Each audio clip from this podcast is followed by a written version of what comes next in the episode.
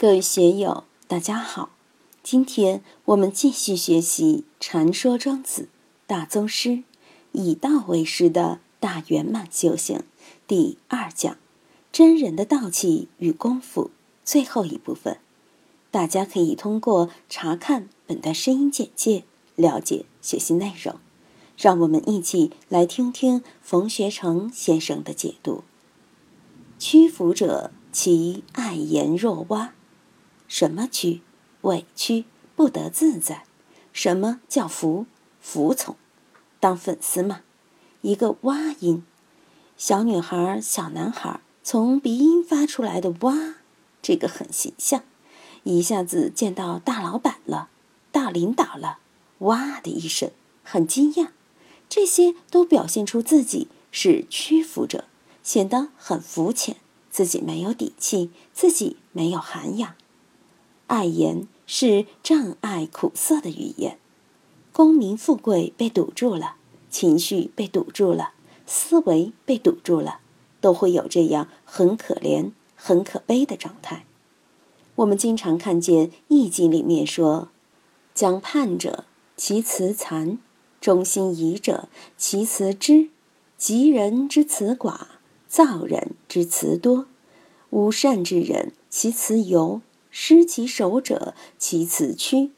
吉祥的人不需要说多少话，失去手的人，昨天还在台上演说，两眼金光，雄视一切。纪委的通知书一来，你看他那个眼神，一下子就暗淡了，一下子就卑微了，一下子就恐惧了。这个眼神转得很快的，刚才语音还很亢奋，一下就低了八度。可怜相就出来了，所以我们看《易经》里面，实际上也有心象学的东西。将叛者，其辞残；忠心疑者，其辞知。如果我怀疑你了，我们在谈话的时候东一下西一下，就要敲打你，试探你。如果我要叛变你了，离开你了，哪有真话啊？其辞残，其实全都在说假话，游走不定。所以，我们看庄子里的这些语言，的确是非常精妙，把有修为的人和没修为的人都并列起来，一目了然。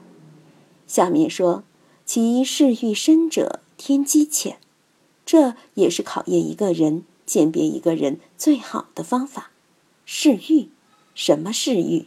酒色财气、好名好利，这一系列的视欲，对天机有什么关系呢？我们先别批评嗜欲，嗜欲也是自己的动力，烦恼即菩提嘛。但是我们从时间和精力的分配来看，一天就那么二十四小时，你把时间用在道上，还是用在世欲上？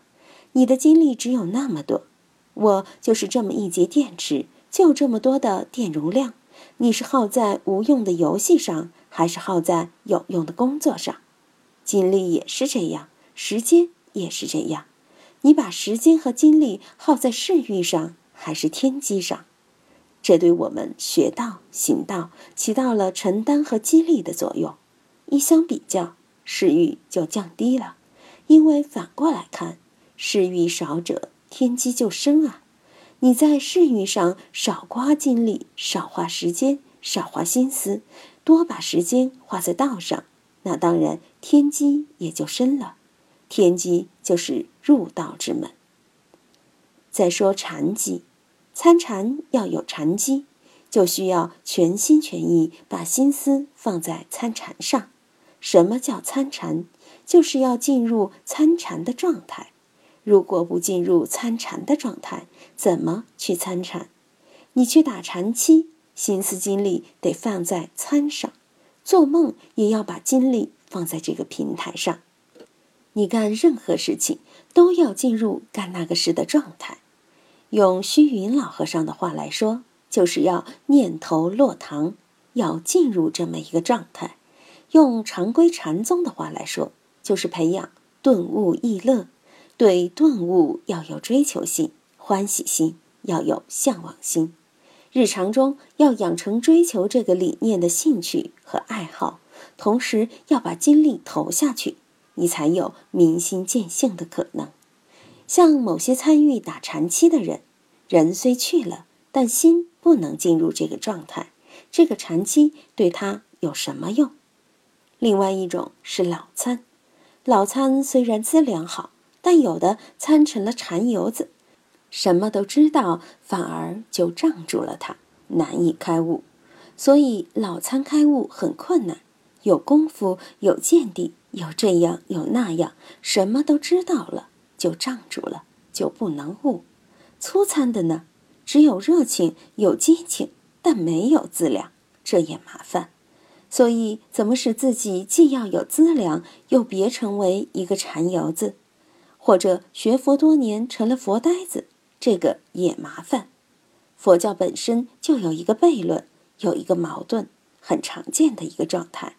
在佛法里面，第一要如法修行，要在理上明确；在佛法的理论上要严密，要深入。广般若需要，深般若也需要，在理论上尽量的丰富它，完善它。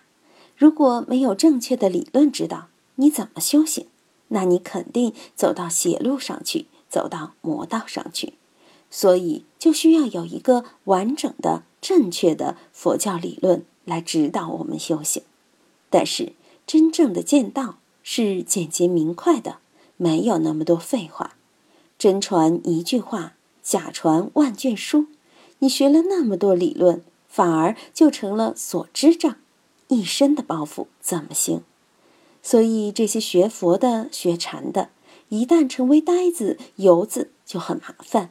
他一肚子都是知见，都是理论，禅宗的机锋棒喝、转语，他都会，你还玩不过他，怎么办？我在四川佛学院任教时。教唯识学的某位老师背了一肚皮的佛教经典与理论。